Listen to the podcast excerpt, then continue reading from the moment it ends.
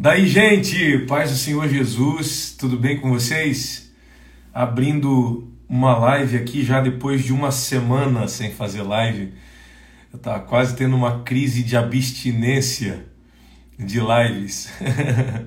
depois de 30 dias de propósito de oração, já estava aqui há uma semana exatamente sem abrir live, sem é, fazer aqui é, algum outro propósito.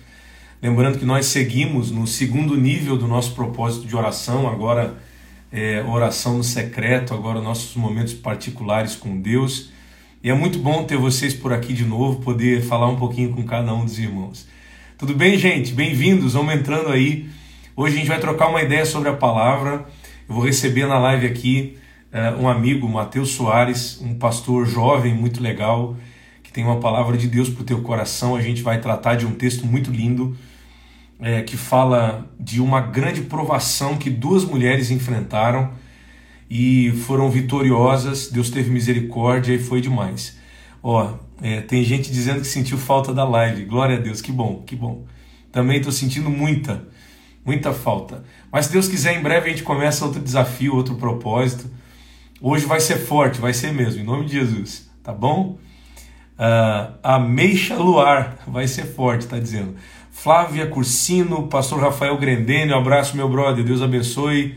A Karen Guimarães, Débora, uh, Alane, uh, André, Maria Rita Borges, que top, acabei de chegar de um culto de ensino, somos dois, eu tô até com a roupa do culto ainda aqui, ó. Eu não me arrumei pra live, tá, gente? O pessoal diz, ah, o pastor botou um terno para participar da live. Não, é porque eu acabei de chegar do, da rua agora, do culto. Então, assim, já vou chamar o Matheus agora, vamos ver se dá para ele entrar aqui. Havana Prado, é, Alaine, Nora. Fala, Matheus. Tranquilo? Sei que eu botei um terno aqui só para falar contigo, cara. Você tá elegante demais. Botei um, uma, uma, camisa, não. Que eu vim do culto agora, acabei de chegar em casa, cara. É. Acabei de chegar em casa. Como é que Maravilha. você tá? Tudo certinho? Bem, graças a Deus, bem, tudo em paz. E vocês aí? Como é que tá Floripa? Acabei de ver que eu esqueci de trazer a minha água para cá. Bom, mas eu só vou te ouvir, então. Nada. Como é que tá Floripa, pessoal da igreja, tudo bem? Uma benção, cara. Tudo bem, graças a Deus. A gente acabou de chegar no culto de ensino. Agora aqui nos domingos, cara, deixa eu falar para ti, domingo é, o nosso pastor tá com uma visão muito massa. A gente tá tendo um resultado muito lindo. É, agora no domingo a gente tem três cultos, três reuniões, às nove da manhã, às 18 horas e às 20. E aí, às nove é EBD, é ensino. Às 18 horas é um culto tradicional, é, assembleia normal, né? Hino da harpa, oportunidade. Você gosta, sei que você gosta. um monte de coral, não, brincadeira. Às 8 horas você apaga a luz e vira church. 280, 280 hinos. Um culto, Aí, raiz, um culto tradicional. Raiz, né? Com o presidente, né? Culto raiz. E aí, às 20 horas, um culto contemporâneo. É meia hora de louvor, meia hora de palavra. E aí é, é um culto com uma liturgia um pouco mais, mais flexível, assim, um, negócio mais. mais uh, como é que eu vou te dizer? Mais uma, pro, uma proposta prático. mais contemporânea. É, exatamente. Uma, uma liturgia mais enxuta. Cara, e tá dando uma galera, lógico que com a gente não pode encher a igreja, tem as restrições de, de número e tal, mas é, tá dando bom, cara. Deus está honrando bastante. Tá sendo bênção. Falando em bênção, tem um monte de gente abençoada entrando aí na live. Um beijão para todo mundo. Abraço para essa galera linda. Já tava uma semana sem fazer live, cara. Eu tava com crise de abstinência das lives aqui, cara. Coisa boa, coisa boa voltar. Ainda tem muitos locais que estão sem cultos, né? É. Então as lives, querendo ou não, tem sido uma, uma, uma fonte de edificação também para muita gente nesse período de pandemia que alguns locais ainda estão enfrentando. Uhum. Vocês chegaram a, a sentir o, o, o, impacto desse ciclone que passou por aí nesse período ou não? Demais, cara, demais. demais. É.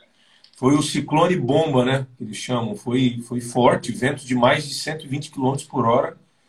Teve uh, várias igrejas aqui no estado que foram muito atingidas. Teve a igreja de Garuva, perto de Joinville, derrubou a igreja, cara. Vão ter que fazer uma igreja nova. Aqui na nossa cidade, umas quatro igrejas destelhou parte, derrubou muita coisa, muitas casas de irmãos, mas graças a Deus a gente já está em processo de reconstrução, um ajudando o outro, né? A gente fez uma live beneficente sábado e o dinheiro levantado na live foi revertido para ajudar nessas casas, igrejas que foram destelhadas também. Então, um abraço para todo mundo que tem ajudado aí. Floripa, por não estar no continente, por ser uma ilha, teve um impacto menor ou maior do ciclone? Cara, uh, o litoral, o estado aqui, salvas algumas regiões, mas uh, foi, foi praticamente o mesmo impacto, sabe? Do uhum. vento, as rajadas. Aqui também teve bastante estrago. Mas graças a Deus, Deus cuidou de nós, né? Algumas vidas se perderam, foi feio o negócio, mas Deus cuidou de, de nós. Engraçado que o pessoal está dizendo assim, é, tal local está tendo culto e tal. Tem uhum. local que as igrejas estão tá cheias, o povo não está com máscara. Nem na pandemia. É verdade, né? Eu tava vendo um, um, escutão, cara. Vi umas é. fotos dos amigos nossos aí, é. pregando nas igrejas. Cara, um escutão pegando é. fogo, a igreja bombando, cheiaça. É. Os caras estão em outra época. Se abraçando. É, é contagioso o negócio. É. Aquelas profecias no ouvido sem máscara. Se ah! o vírus ali, já foi. Meu, cara, na nossa igreja aqui, mano, a, a, o, o, pessoal da equipe da recepção, equipe de acolhimento, eles têm termômetro para medir a temperatura da, dos irmãos, das pessoas que vêm no culto. A gente tem primeiro na entrada um tapete com água sanitária úmido, que as uhum. pessoas molham os pés, o sapato, depois outro tapete para secar, aí depois entra no templo. Passa pelo controle de temperatura, bota álcool gel, só pode assistir o culto de máscara. É muita restrição, é o, é o novo normal, né? A gente tem que é. cuidar. É. O, o, o, bem mais precioso que é, a gente tem na igreja são as vidas, são as pessoas, né? Então acho que a gente tem que ter muita responsabilidade nesse momento aí e cuidar dos nossos irmãos, né? Maravilha. E o nosso Vamos assunto palavra? de hoje vai ser qual? Cara, primeiro eu vou te apresentar para quem chegou aqui na live, ó, o pastor Mateus é um jovem pastor. Gostou do jovem? Gostei. É um jovem pastor que já aquela aquela apresentação clássica, que já viajou o mundo pregando o evangelho, a palavra de Deus. Pregador é, é, muito abençoado, escritor, tem um livro muito top que ele escreveu. Já escreveu outros também, né? Já. É, mas tem, tem um, um, um, livro que é o mais conhecido, que é Personagens Bíblicos de A a Z. Depois a gente vai falar dele mas é um cara de Deus e, e, tenho certeza que vai nos abençoar aí. Não é a primeira lá que a gente faz, a gente já fez algumas, mas vai ser bênção na nossa vida. Agora você me apresenta. Oh, Sequinel, não existe palavras no vocabulário português para descrever a sua magnitude. Ah, misericórdia. Vamos falar Você de Ruth, mano. Comentários. Vamos lá, Ruth. Bora. Quer Manda ler um texto? Ver. Quer que eu dou um pano geral de fundo para a gente começar Isso. a trocar uma ideia? É. Desenrola o rolo, eu só vou dar glória a Deus aqui e aprender. Nada, vamos, vamos trocar uma ideia junto. Beleza. É, eu acho que para a gente entender Ruth, um pano geral da, da vida deles, embora o livro, o nome do livro seja Ruth, Ruth na verdade é a Nora, né? Uhum. A história começa um pouquinho antes da, da introdução de Ruth no assunto. O livro de Ruth começa com uma crise financeira falta de pão, uma fome que o povo de, eh, de Judá passava na região ali de Israel. E a Bíblia começa falando sobre uma família. Uma família que o esposo e a esposa era Elimeleque e Noemi. Eles tinham dois filhos, Malon e Quilion. E a Bíblia diz que houve fome em Belém de Judá. Houve uma, uma crise financeira, não tinha mais comida em abundância.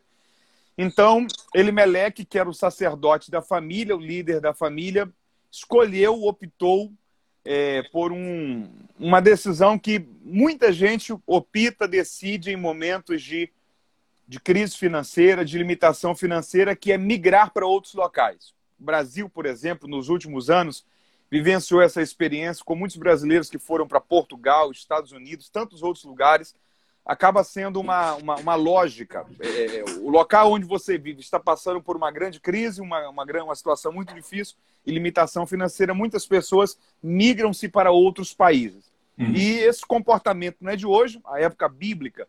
muitas pessoas vivenciaram isso, e uma dessas pessoas que vivenciaram isso foi justamente essa família de Elimelec, Noemi, é, Malon e Quilion. A Bíblia diz que eles foram para é, Moabe, um outro território que não estava é, dentro do, do, da cultura religiosa judaica, uma outra vida, um outro lugar. E chegando ali, a Bíblia diz que os dois filhos se casaram. Casaram com duas moças moabitas, o nome de uma era Orfa, o nome da outra era Ruth. Aí sim, Ruth passa a fazer parte do, do cenário do livro. Só que, de uma forma muito trágica, Elimeleque, que era o pai de família, o, o pai de Malon e Quirion, o esposo de Noemi, veio a falecer. E a Bíblia diz que aproximadamente quase 10 anos depois da morte de Elimeleque, Malon e Quilion também vieram a falecer. E então ficou um cenário muito triste das três mulheres viúvas numa mesma casa, numa mesma família, a sogra, que era Noemi, e as duas noras, que era Ruth e Orfa. A lei judaica, curiosamente, dizia que quando a figura masculina do casamento morria, sem que tivesse filhos, é, a esposa que havia ficado viúva tinha que casar-se com o irmão mais velho daquele que morreu. É uma, uma questão que foge um pouco da nossa cultura, mas uhum. a lógica era a seguinte: é, o irmão mais velho casava-se com a viúva para que a descendência, para que a semente, para que a próxima geração daquela raiz genealógica fosse garantida. Uhum. Então, era tido como é, o filho da família Soares, por exemplo. Embora o, o Soares 1 morreu, mas o Soares 2 casou-se com a viúva para que a descendência dos Soares permanecesse. E levar a, a semente judaica, adiante, né? Levasse a semente. A cultura judaica sempre valorizou muito isso, curiosamente. Só que não havia irmãos. Ele, é, Meleque só havia tido dois filhos, Malon e Quilion, ambos haviam morrido. E aí a Bíblia diz que Noemi chega para as duas noras e diz o seguinte: Ó, eu não tenho filhos para que possam casar-se com vocês, para que a descendência possa ser perpetuada. E seria muito injusto que eu segurasse vocês dentro dessa lei judaica, e ainda que se hoje eu concebesse, eu engravidasse de uma criança, e nove meses depois essa criança nascesse, também não seria justo esperar aí 15, 20, 25 anos para que esse filho, estando adulto, pudesse casar-se com vocês, para que essa... vocês pudessem essa fala de Noemi parece, parece muito dramática, não parece? Ah, dramática e arcaica. É, ela é. Tá dizendo, mesmo, mesmo se eu tivesse casado, mesmo se eu casasse de novo, tivesse filho, não daria tempo. Não ia acontecer, Sim. não vai rolar. A gente está numa situação de, de maldição, de derrota, de miséria. O que ela está dizendo é, ó, vamos desapegar um pouco desse contexto cultural, ainda que seja também religioso, e vamos tentar viver. O que ela diz é o seguinte: eu não tenho mais o que fazer aqui em Moab.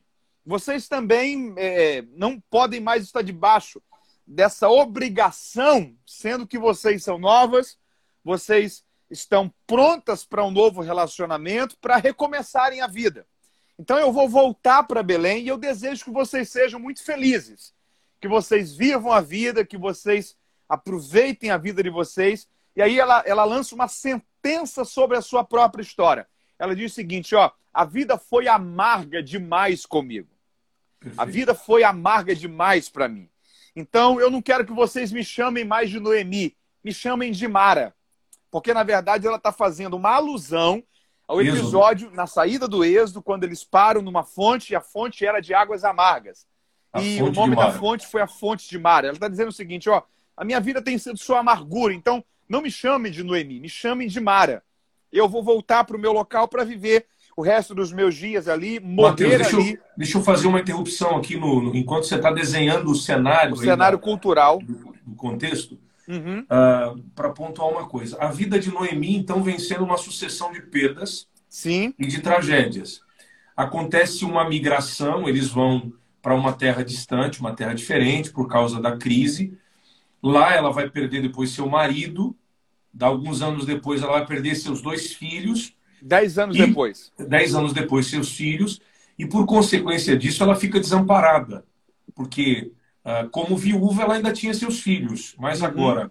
viúva e sem filhos, ela está desamparada. E ela descreve isso como uma vida amarga, uma sucessão de perdas, de tragédias, enfim. E uh, uh, associada a essas perdas, não faz mais sentido continuar no lugar onde ela está. Porque não é o lugar a, dela. A, a conjectura que eu faço quando eu olho para isso é que esse lugar só faz sentido por causa do marido e dos filhos. E por causa da ideia, da ideia de fuga, né? Exato. Uhum. A ausência do marido e dos filhos não justifica mais a permanência dela nessa terra. Então ela diz: Eu vou voltar para minha terra.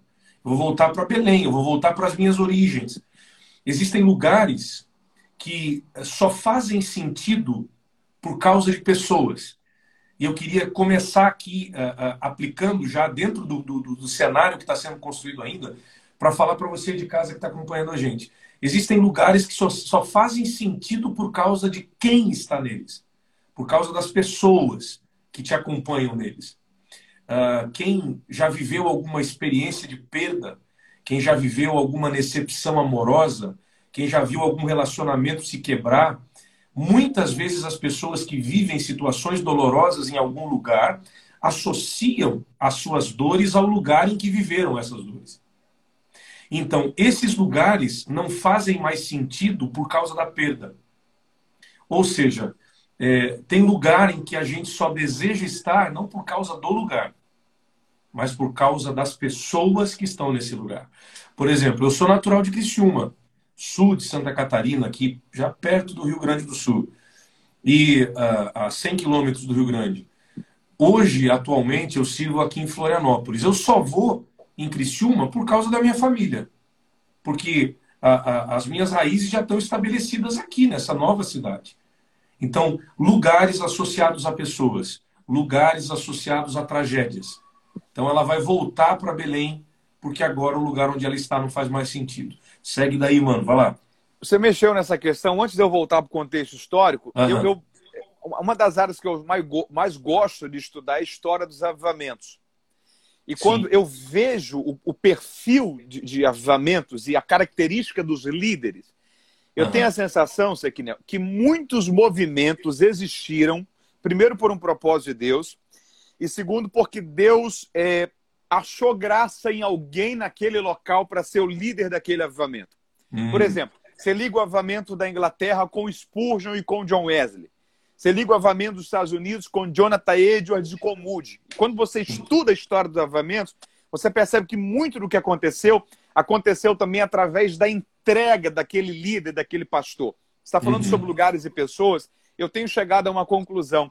Deus visita lugares por causa de pessoas. Perfeito. Isso é interessante. É, é, pessoas que são que catalisam esse mover de Deus que conseguem que reunir, que atraem, que reúnem a sua região. Deus visita lugares por causa de pessoas. Então, Noemi está vivendo esse contexto. Só tem graça Moab por causa de que eles foram para lá no período da crise. E aí ela olha para as duas noras e diz: Ó, eu não tenho mais o que fazer aqui. Então eu vou voltar para minha terra, para minha cidade. Lá eu ainda tenho familiares. Eu vou viver os últimos anos da vida lá, porque não há mais perspectiva de vida. A vida tem sido amarga para mim. Me chamem de Mara, me chame de Amarga, mediante o contexto do Êxodo. E aí, curiosamente, a Bíblia vai ilustrar um cenário que é muito interessante. A Bíblia diz que as três se abraçam, Nora, é, as duas noras e a sogra, Noemi, Orfa e Ruth, e elas choram. A Bíblia diz que ambas beijam uma a outra, se despedem com paixão, afeto, ternura.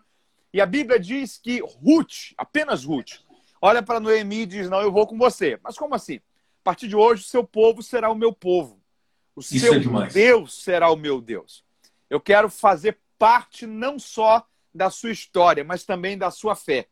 Eu quero ir para o seu território, eu quero deixar Moab, eu quero ir para Israel, eu quero ir para Belém de Judá, porque eu estou me convertendo à fé que você tem em Deus. E a Bíblia usa uma expressão que eu não vou explicá-la agora, vou pontuar só daqui a pouquinho, mas é bom para quem está com a gente aí frisar isso. A Bíblia diz que Orfa beijou a Noemi. Orfa, a nora que ficou em, em, em Moab, beijou a Noemi. Mas a Bíblia diz, porém, Ruth se apegou a ela. Orfa beijou a Noemi, porém Ruth se apegou a ela. E aí elas foram para Belém de Judá. Curiosamente, quando chegaram em Belém de Judá, você imagina quanto tempo elas ficaram, que Noemi ficou fora? É, mais de 10 anos, porque 10 anos Pelo foi menos. o tempo da morte de Elimeleque é. até a morte de Balão em Quilion. Talvez uns Pelo 15, 20 anos, dá, Isso, pra, é para ter uma noção. É o que ela, o texto sugere. É, ela volta sem raiz nenhuma, ela volta uhum. sem chão. Sem laço. É, sem laço, sem perspectiva. Você imagina, por exemplo, quando você volta hoje a Criciúma, tem muita gente que você encontra lá na rua que você cresceu, que você não conhece. É verdade. Porque os laços vão sendo é, desconstruídos ao ponto que o tempo, a ausência, vai sendo vivenciada. Aí a Bíblia diz que Ruth vai para um campo e havia uma cultura muito interessante, porque a cultura dizia o seguinte, ó, na verdade não a cultura, mas a lei judaica. Isso nós temos na Bíblia, no livro de Levíticos, que alguém que era dono de uma plantação, de uma fazenda, é, as plantações eram colocadas em fileira, né? Por exemplo, várias fileiras, por exemplo, de plantação de trigo. E a pessoa que ia colhendo, ela, por exemplo, se uma espiga caísse no chão, ela não poderia pegar essa espiga. É, se ela já tivesse passado por um local e houvesse ficado algumas espigas ainda nos pés naquele local, ela não poderia passar de novo pela mesma fileira. E os extremos das plantações também não poderiam ser colhidos. Então, espigas se caíam no chão, duas vezes uma passada numa mesma fileira de plantações de, de, de trigo, enfim, de, de milho, e os extremos das plantações também não poderiam ser colhidos. A lei judaica dizia isso. E por que, por que, que Deus havia colocado isso na lei? Era uma forma de Deus manifestar compaixão e misericórdia com aqueles que nada tinham com aqueles que padeciam necessidade. E era uma forma dos líderes e da, da, daqueles que eram os fazendeiros também praticarem a misericórdia e a generosidade. Por quê? Porque quase sempre atrás daqueles que iam colhendo, vinham viúvas, vinham órfãos, vinham pessoas muito pobres colhendo. Isso que ficava nos pés ainda, o que caía no chão, era uma forma de que Deus proporcionasse aos que nada tinham um pouco para se ter, para se alimentar. E quem é que vem numa fileira dessa? Ruth, Moabita. E ela vai colhendo ali. Aí o que, que acontece? Boaz, que era o líder da fazenda, estava na plantação. Quando ela olhou, quando ele olhou para Ruth, se encantou, se apaixonou. Uma moça nova, bonita, é, muito feliz, muito, é, é talvez, educada. E ele perguntou: quem é essa menina aí? Quem é essa moça aí? Alguém disse: ó, é a nora de Noemi. Noemi voltou para cá e ela veio junto e estão numa situação muito difícil. Você sabe o que aconteceu com Elimelec Malon em Quilion. E está aí tendo pelo menos para comer porque eles não têm nada. E aí a gente sabe muito bem a história. É, Boaz se apaixona por ela. Ele não era o remidor. Aí entra um outro contexto cultural. As famílias tinham os remidores. Imagina, por exemplo, que você era o remidor da sua família. Então, se algum primo seu fosse vendido como escravo, a cada 50 anos tinha um ano do jubileu. O ano do jubileu. Iovel. O ano Isso. de Iovel. É, e no ano do, do jubileu, que era o ano do perdão, você poderia, por exemplo, resgatar esse primo seu que havia sido levado como escravo. Então, era um ano para absolvição. Era algo que Deus havia estabelecido na lei, na cultura dos judeus, para que as pessoas não ficassem escravas, amarguradas, sendo oprimidas para sempre. Durante toda a vida. Durante toda a vida. Então, ele, Boaz chega para o remidor daquela família e fala assim: ó, tem uma moça que chegou aí, Noemi também chegou. É, você quer remi-los? Ele fala assim: não, não quero remir, não. Então você me dá aí a jurisdição, a autonomia para que eu possa ser o remidor da família? Ok. Ele vai e faz o processo de remissão, de redenção da família. Na verdade, é como se ele tivesse comprado eles para si para que cuidasse deles. Só que ele vai manifestar compaixão, porque Ruth vai ser a sua esposa e Noemi vai ter de novo uma vida digna. Enfim, de, um, de uma simples ida para ter o almoço, uhum. é, Ruth ganhou a vida. E aí casaram-se, tiveram filhos, netos, por bondade de Deus. Deus fez com que aquela descendência. E a genealogia Ruth, dela. A genealogia daquela descendência veio o Messias. O neto de Ruth foi o rei Davi. Olha só que isso. bondade, só isso. O maior rei Davi. de Israel.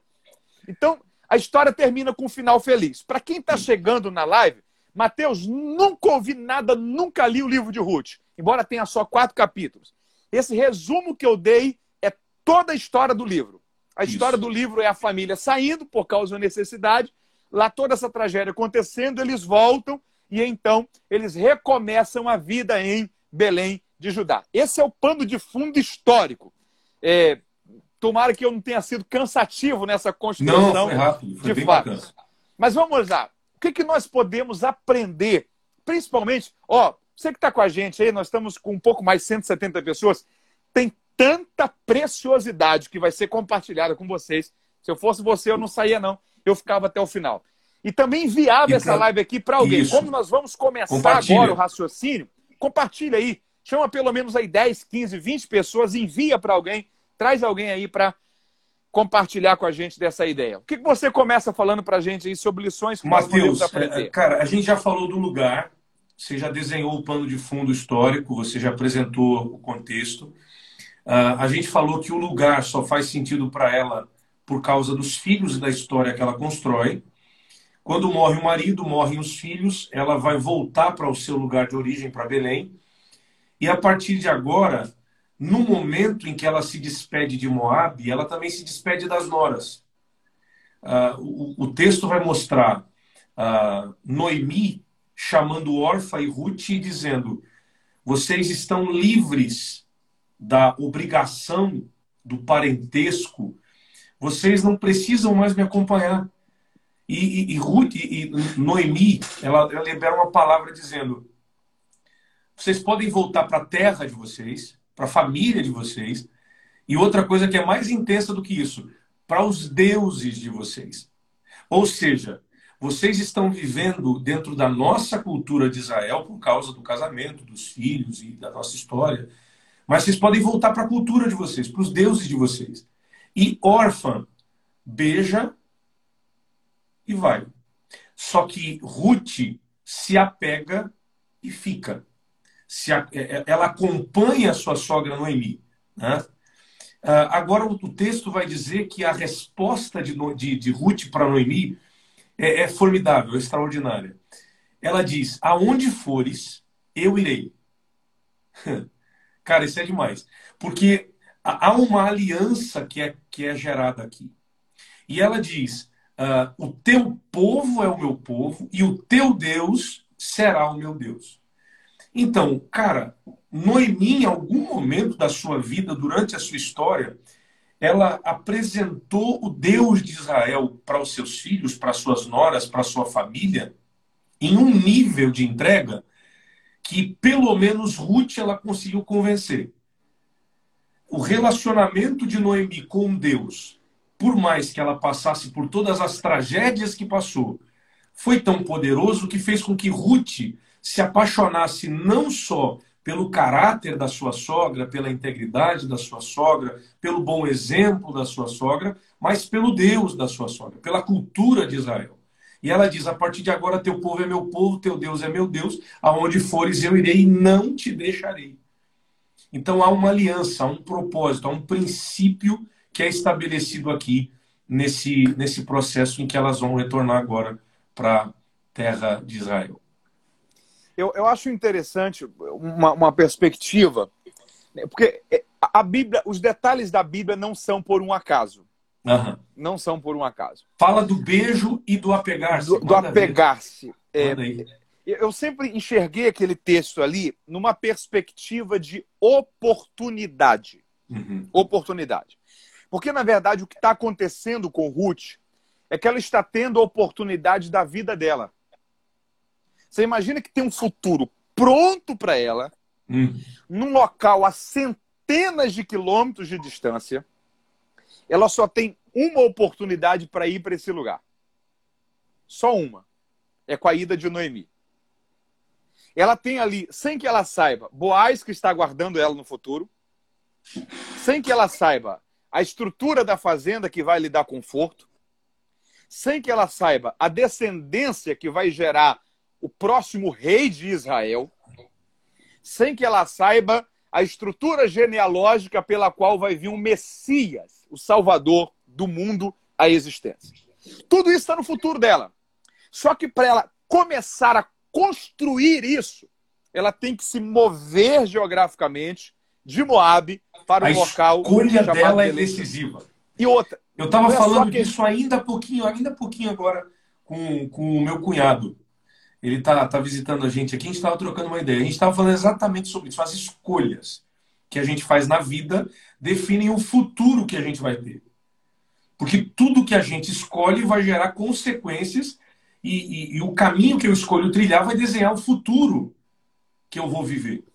Então, uma... a, a, vida de Ruth, a vitória de Ruth, o milagre de Ruth, depende da escolha dela de seguir a sua sogra. Isso é extraordinário, porque mais parece que o certo é abandonar a sogra, que já está com uma sentença de morte, que está dizendo minha vida é amarga. A sogra parece que está cantando a bola para ela, dizendo: minha filha, daqui não sai mais nada. Daqui não vai ter mais coisa, não tem mais nada de bom aqui. Eu sou amarga, a vida tá ruim para mim, não tá legal, vaza, segue teu rumo, faz tua vida, porque aqui não vai rolar. Mas ela diz: Eu vou te seguir. E também o peso dessa escolha que vai gerar um milagre na vida dela e da sogra. Tem uma frase que diz que decisões decidem destinos. Perfeito. Decisões decidem destinos. E não é só uma decisão, é uma oportunidade que é única. Porque depois que Noemi vai, se ela não teve coragem para ir com Noemi, dificilmente vai ter coragem de ir sozinha. A é. prova disso é órfã. É, é uma oportunidade que está aparecendo e ela tem a escolha de aproveitar ou não. E aí, diante da oportunidade, as duas têm comportamentos distintos. Órfã só beija, Ruth se apega. E aí eu diria uma coisa, Sequinel. O grande problema é que às vezes as oportunidades passam pela gente e em vez de nós nos apegarmos às oportunidades, nós apenas beijamos as oportunidades. Damos um oi, achamos interessante. Olha que legal. No máximo nos imaginamos, poxa, que legal. Como que seria a minha vida daqui 10 anos se eu aproveitasse essa oportunidade, se eu mergulhasse nessa situação, se eu colocasse isso como prioridade? E o problema é só um. Esse negócio de tempo passa mesmo. Esse negócio de idade vai passando mesmo. E existem Mano, coisas. A, a, cara, você está falando, eu estou viajando aqui pensando nas possibilidades, né? Porque a, a, escolha é tão decisiva. O nome do livro não é, no, não é livro de Noemi, é o livro de Ruth. Ruth. Se a escolha de órfã fosse a melhor, o nome do livro seria o livro Poderia de órfã. Poderia ser livro de órfã. A, escolha vai definir quem vai contar essa história maravilhosa de redenção, de é, mudança de vida, porque é uma história de tragédia, de perda, é uma história triste. Elas estão recolhendo o que sobrou de uma plantação para sobreviver. E dessa história triste, Deus transforma num conto de fadas, cara, num negócio lindo, numa história que parece ter sido contada por Walt Disney, mas está na Bíblia uma história de amor que nasce de uma tragédia, uma história de redenção que nasce de, de uma grande perda ou de grandes perdas. Então, a, a decisão dela de seguir, de, de viver o novo, de se lançar, de acreditar, de acompanhar, de honrar a sua sogra, cara, isso é, isso é demais, mano. É fascinante. E aí tem uma coisa que me chama a atenção. Nós sabemos a consequência da história de Ruth. Sim mas não sabemos a sequência da história de Orfa. Aqui tem uma frase que eu tenho levado essa frase comigo por muito tempo. A vida não reproduz a história de quem não aproveita as oportunidades. Eita. A vida não reproduz a história de quem não aproveita as oportunidades. E aí tem um texto, por exemplo, ainda sobre oportunidades, que às vezes as pessoas não leem. Às vezes eu falei sobre ele numa live, não lembro com quem, não sei se foi com o Ângelo, mas foi numa live que é o texto da sequência do ministério de Elias. Porque o que Elias faz com Eliseu, ele havia feito com o moço dele dez anos atrás. Porque Elias conheceu Eliseu, eles se uniram em 1 Reis 19. Só que em 1 Reis 18 tem o episódio do Monte Carmelo, quando a Bíblia diz que o moço de Elias subiu Uhum. E viu a nuvem do tamanho da mão de homem, todo aquele cenário. Jezabel quis matar Elias. Elias fugiu para Berseba, para o deserto. E a Bíblia diz no capítulo 19, no início do capítulo 19, passando Elias por Berseba, deixou ali o seu moço. E ali ele ficou. Nunca mais Elias voltou para recuperar o moço, para resgatar o moço. Simplesmente o moço ficou. Dez anos depois, Elias tentou fazer a mesma coisa com Eliseu. Ó, oh, fica aqui porque eu vou até Jericó. Eliseu falou assim: não, fica aqui porque eu vou até Betel. Eliseu falou Será assim. Será que ele conhecia a história do antecessor dele? A sensação que eu tenho é Eliseu olhando para ele dizendo assim: ó, eu não tenho culpa se o colega lá atrás não aproveitou a oportunidade. Eu, eu não, não vou te, te abandonar, não. Onde você for, eu vou com você. E ninguém mais ouviu falar da história daquele moço. E nós sabemos quem foi Eliseu. Então, Exatamente. tem uma, uma, uma palavra de Deus sendo despertada para alguém que está ouvindo a gente essa live essa noite. Meu irmão, minha irmã, você precisa ter cuidado para não perder esse tempo, para não perder a oportunidade. Porque existem oportunidades que são únicas. E aí tem uma ideia que diz o seguinte: nenhuma oportunidade é parada. Toda uma oportunidade tem uma velocidade. E tem oportunidades que são tão rápidas que se a gente não conseguir aproveitá-las agora, talvez nós nunca mais vamos a ter de novo. Exatamente. Porque ninguém sabe qual é o tempo da oportunidade. O cego Bartimeu é um exemplo disso. Quando ele clama, clama, clama, clama, clama, Senhor, filho de Davi, tenha compaixão de mim. Pessoas tentam o calar, só que ele persiste em clamar até que Jesus para e a Bíblia diz que Jesus manda o moço vir. Quando a gente lê a continuidade de Lucas, a gente percebe que foi a última vez que Jesus passou por Jericó. Tem noção do que é isso, Sequinel? Era a última vez que aquele Era moço estava tendo a oportunidade. Dele. Era a chance da vida. Então, você que está em casa aí. A mulher ouça... do fluxo, Mateus, a mulher, deixa eu enfatizar esse princípio. A mulher do fluxo de sangue, ela está arriscando tudo. Ela pode morrer no trajeto. Ela pode ser apedrejada por estar impura. Ela pode é, é, desfalecer, perder as forças, desmaiar, morrer, sangrar até a morte. No caminho, no processo. Mas ela diz: Eu vou até Jesus.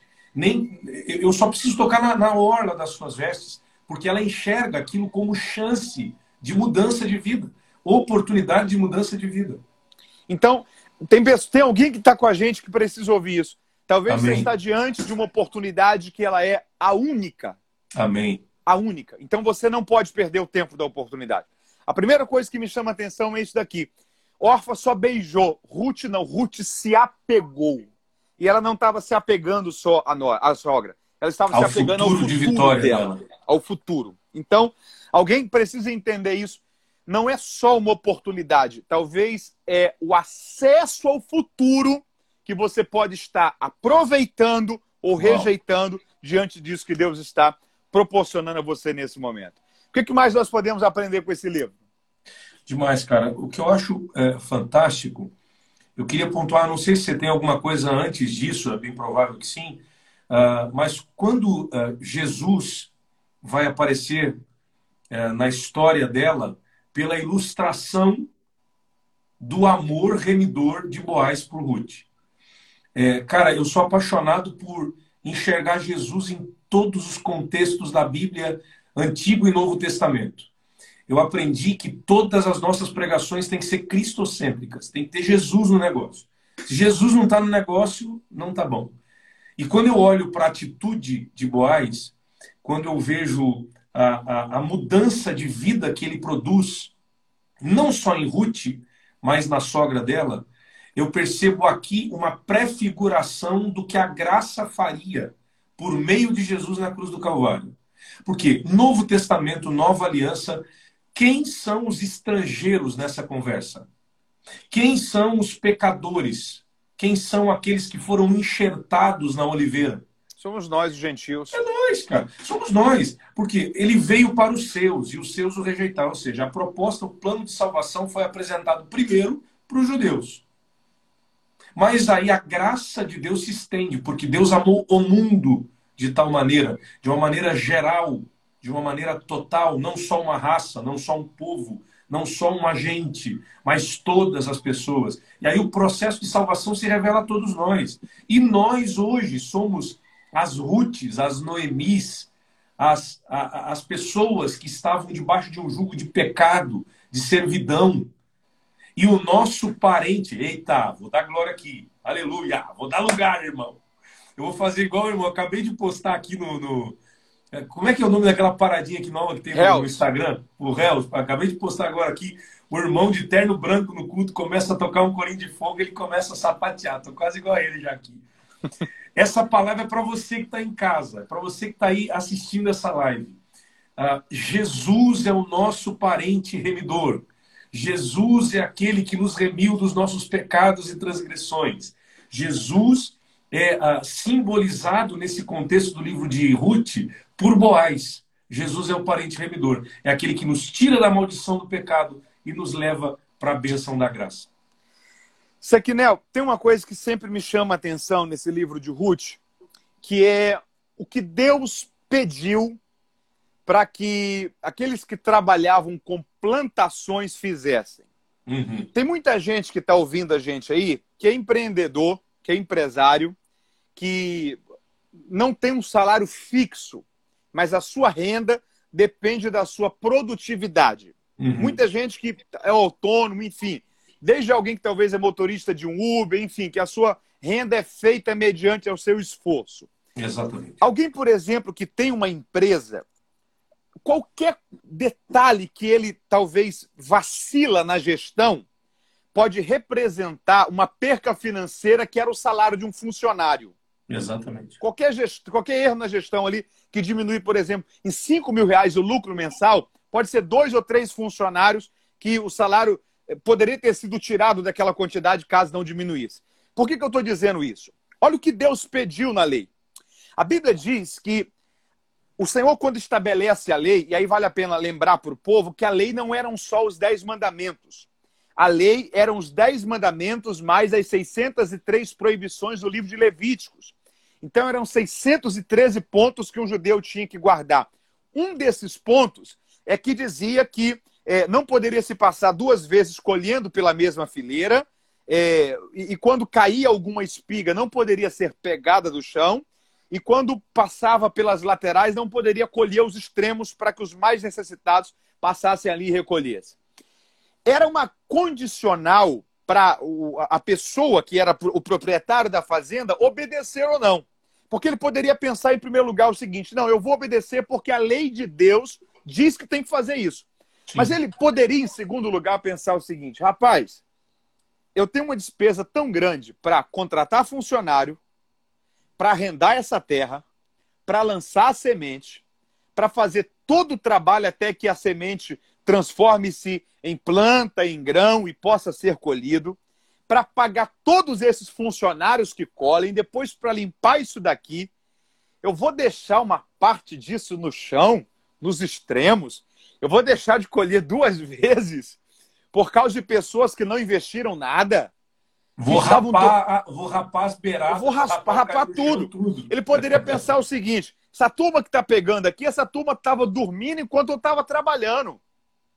Essa turma estava jogando futebol de tarde, vendo Faustão domingo de tarde, enquanto eu estava juntando centavo para comprar esse campo Essa aqui. terra é minha, o que ela produz é meu. É meu. Poderia.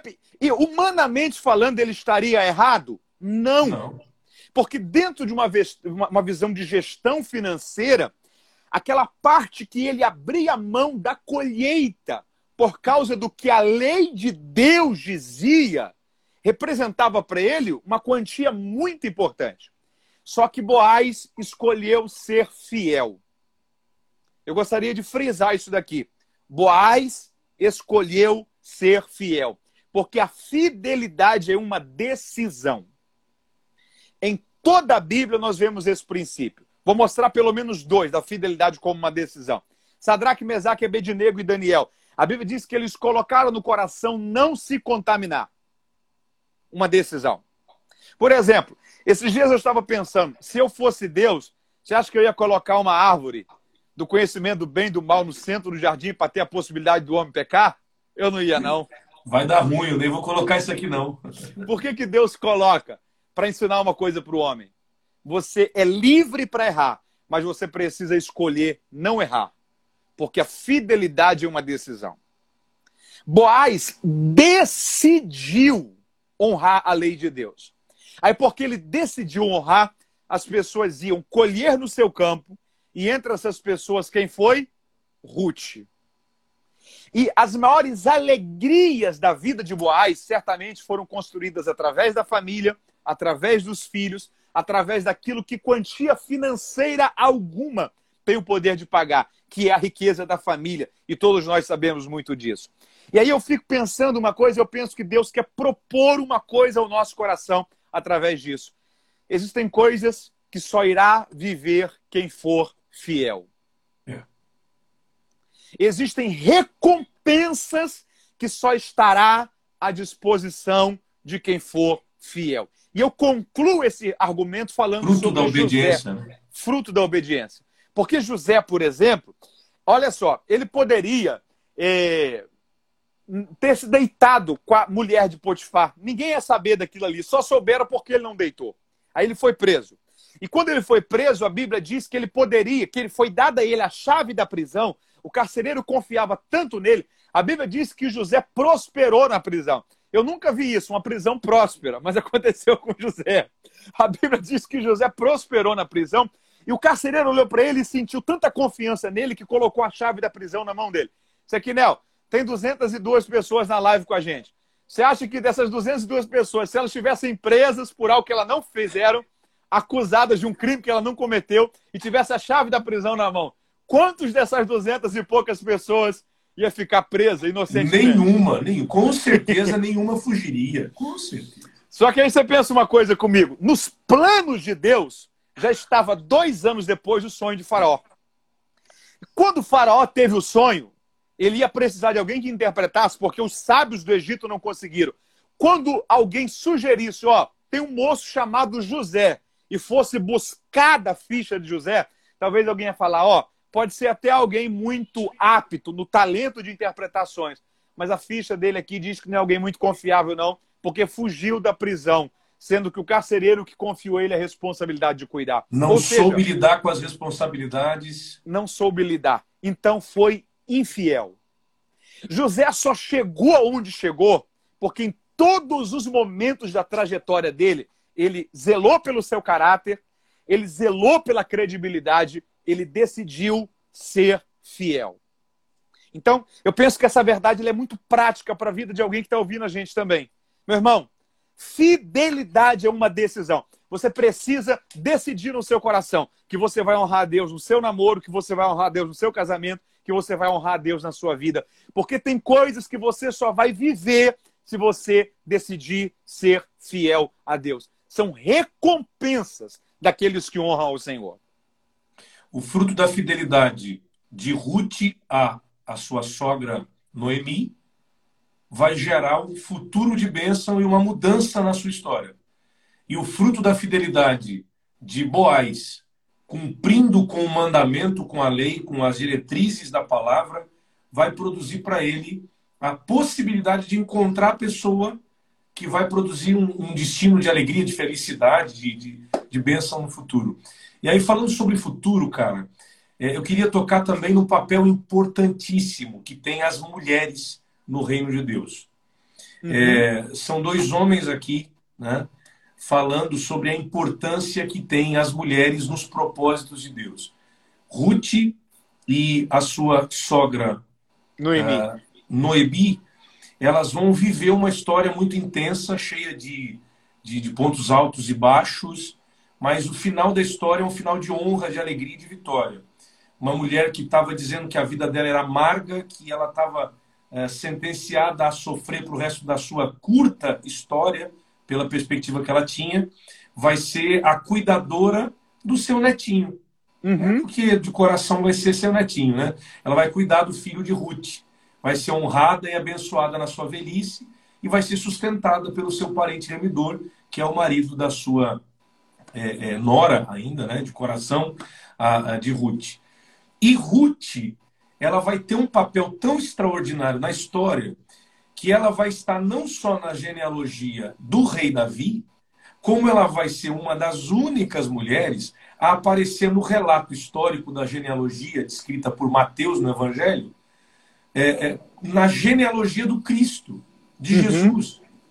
Então ela é uma das poucas mulheres que vai aparecer na genealogia de Cristo. E quem são as mulheres, Mateus, que aparecem na genealogia de Jesus lá no Evangelho? Quem são as mulheres? Improváveis.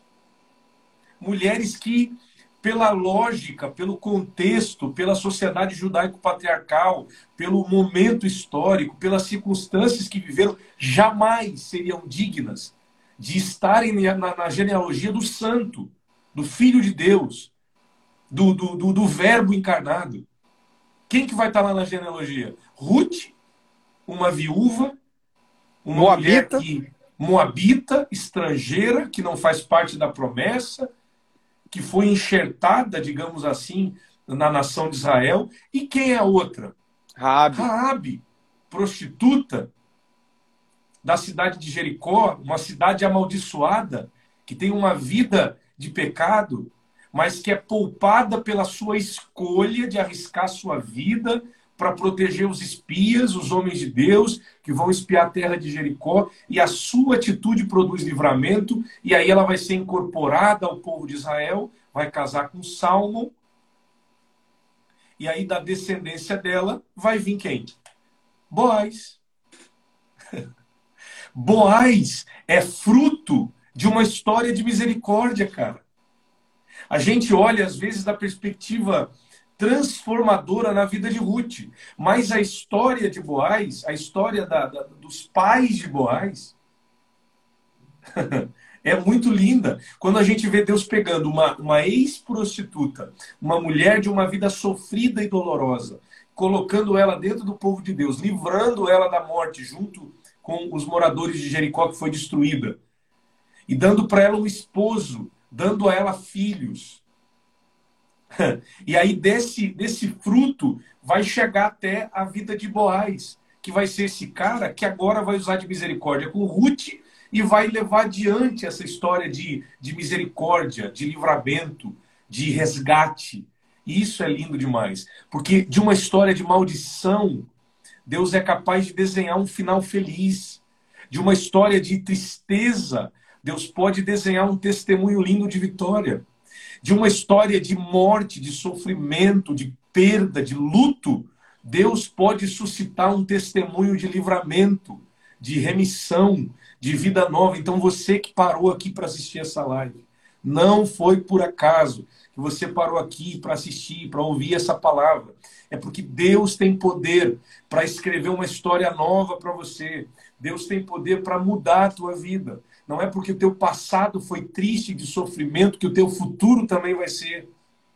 Então essa sentença de maldição é rompida quando o parente remidor chega. E aí Deus pega uma história triste e transforma numa história de bênção e coloca ela na galeria, no hall, na, na linhagem, né? na ascendência aqui do próprio Cristo e, e o papel fundamental que as mulheres têm no reino e para levar adiante a mensagem da graça de Deus é extraordinária. Então, mulherada, deixa Deus usar vocês aí, que vocês são fundamentais no plano de Deus. Você mexeu numa coisa que me chamou a atenção aqui, que foi o seguinte. Quando ela olha para pra, as noras, ainda em Moab, e diz assim, ó, não me chamem de Noemi, me chamem de Mara, porque Deus fez a vida ser amarga para mim ela não tinha noção do futuro que ainda estava guardado para ela. Ela não tinha noção que ela iria ser vó, sim, consideravelmente, talvez não pela genealogia dos filhos, mas pelo menos uma avó por coração, uma avó por sentimento, é, por reconhecimento, por consideração, mediante a Ruth que ela tinha ainda como a sua nora por ter sido casada com seu filho. Ou seja, ela ainda ia ter muitas experiências que iriam lhe proporcionar alegria no seu futuro. Mas ela está querendo se rotular por causa de uma experiência que marcou. Ela está olhando e ela está dizendo o seguinte: ó, não, não me chame de Noemi, me chame de Mara. Por quê? Porque a vida foi amarga. E aí tem uma palavra de Deus para alguém que está ouvindo a gente. Não permita que as experiências que você vivenciou no seu passado rotulem a sua história. Amém. Não é porque você enfrentou talvez uma ferida, uma traição, um momento de amargura, uma é. perca, uma situação que tomou você por assalto e desconstruiu todos os seus planejamentos e os seus projetos que você tem que ter, olhar para isso e dizer: não, a vida é amarga, a vida me fez ser amarga, me fez ser amargo, não tem mais saída para mim, não tem mais esperança para mim. Deixa eu dizer para você que está ouvindo a gente nessa noite de terça-feira, não permita que um momento rotule a sua história. Não defina a sua história por causa de um momento que você passou. O Senhor Jesus é o maior interessado em te restaurar, em te dar uma nova oportunidade, em te mostrar que ainda existe opção de você de fato ser feliz. Glória e aí eu me lembro, eu me lembro de, um, de uma história bíblica, Sequinel, que é a história daquela moça que a Bíblia diz que ela foi levada escrava para a casa de Naamã. Olha só, uma moça judia, tinha pais, foi tirada dos pais, foi tirada de casa, foi levada escrava, foi colocada na casa de Naamã. Ou seja, ainda que não diretamente, mas indiretamente, Naamã está fazendo mal a ela. Porque Naamã está comprando-a, tomando para ser escrava, e o custo disso é que ela foi tirada da sua casa, dos seus pais, da sua família e do seu lar. Ou seja, ainda que indiretamente, o que Namã estava fazendo representava algo ruim para ela. Só que ela chega para Namã e ela diz o seguinte: ó, ah, se você pudesse estar em Samaria, porque lá tem um homem de Deus, que eu tenho certeza que se ele encontrasse você, ele saberia a solução necessária para esse problema. Olha a nobreza dessa menina. Porque essa menina está dizendo o seguinte: ó, o que você me fez, ainda que diretamente, foi mal. Só que eu não vou permitir que o mal que me fizeram me transforme em alguém amarga. Me transforme em alguém que sabe como fazer o bem, mas prefere fazer o mal. Você pode Muito até ter me feito mal, mas eu Muito quero forte. te fazer o bem. Porque, na verdade, aquilo que eu faço não tem que ter a ver com as experiências que eu tive. Tem que ter a ver com a natureza que eu tenho. E Perfeito. se nós somos filhos de Deus, nós precisamos fazer o bem e nós precisamos entender um princípio bíblico que está em Romanos capítulo 8. Paulo escrevendo aos Romanos, ele diz o seguinte, ó: "Porque para mim tenho por certo que as aflições desse tempo presente não podem ser comparadas com a glória que ainda há de ser revelada." Aleluia. Então, alguém que está nos ouvindo isso, você precisa entender essa palavra. Não permita que uma experiência da sua vida rotule você. Porque tem pessoas que estão nos ouvindo aí que estão rotuladas. É Elas verdade. estão rotuladas de amarguradas, de traídas, de infiéis, porque talvez foi a pessoa que errou. Talvez ela está rotulada como alguém que tinha uma amizade, mas rompeu a amizade por causa de um erro que essa pessoa teve. Seja qual for o rótulo que as circunstâncias, os momentos colocaram em você. Você que se sentenciaram, né? Eu você nunca. Quantas pessoas que, dizem fui. isso? Eu nunca mais vou ser feliz. A minha vida nunca vai dar certo. Eu nunca vou mudar de vida. Meu casamento nunca vai ser uma bênção. Meus filhos. Isso é muito forte. Palavras, sentenças de maldição. Mateus abriu a contagem aqui, ó. Faltam de dois um minutos e cinquenta. É. Um minuto e cinquenta. Eu só quero então agradecer a esse pessoal que, tava, que teve com a gente nessa live de hoje. Obrigado, Sequinel, por esse momento que você nos deu a sua atenção para compartilharmos juntos uma palavra com esse pessoal. E nós queremos encerrar essa live, mas dizendo isso para alguém. Ó, você não pode permitir que uma experiência que você vivenciou rotule a sua vida e defina a sua história. Deus tem um futuro melhor para você Aleluia. do que o passado que você enfrentou. Eu creio sim. Nós vamos encerrar a live orando por essas pessoas que estão em casa. O Mateus, sigam ele. Vocês que me seguem ainda não seguem o Mateus, sigam ele. Ele escreve livros fantásticos, inclusive tem uma promoção muito top do Personagens Bíblicos de A a Z. Compra lá, abençoa o ministério desse cara, que é um homem de Deus, tá bom? Vamos terminar a live orando aqui. Ainda não segue o Sequinel, siga aí, Sequinel. É um pregador muito brilhante, muito didático, é vice-presidente da Assembleia de Deus em Florianópolis, tem um ministério muito relevante, que tem abençoado muito a nossa geração. Siga ele aí. Siga o canal do YouTube dele, que sempre tem vídeos muito poderosos. Muito Amanhã tem vídeo novo às 11. Amanhã às 11. Então, aproveita, é, assina lá no canal e esteja pronto para o vídeo de amanhã. Você conclui orando por nós? Pai querido, eu oro por cada um dos nossos irmãos e irmãs que estiveram conosco até agora. Que possamos aproveitar as oportunidades que o Senhor tem nos dado na vida. Que nossas escolhas sejam sábias para que o nosso futuro possa ser dirigido por Ti. Sabemos que nosso futuro depende das nossas escolhas. Então, nos guia. Abençoa teus filhos e tuas filhas. Pai, que o passado de frustração não os impeça de viver um futuro de vitória. Em nome de Jesus. Amém e amém. Meu irmãozão, Deus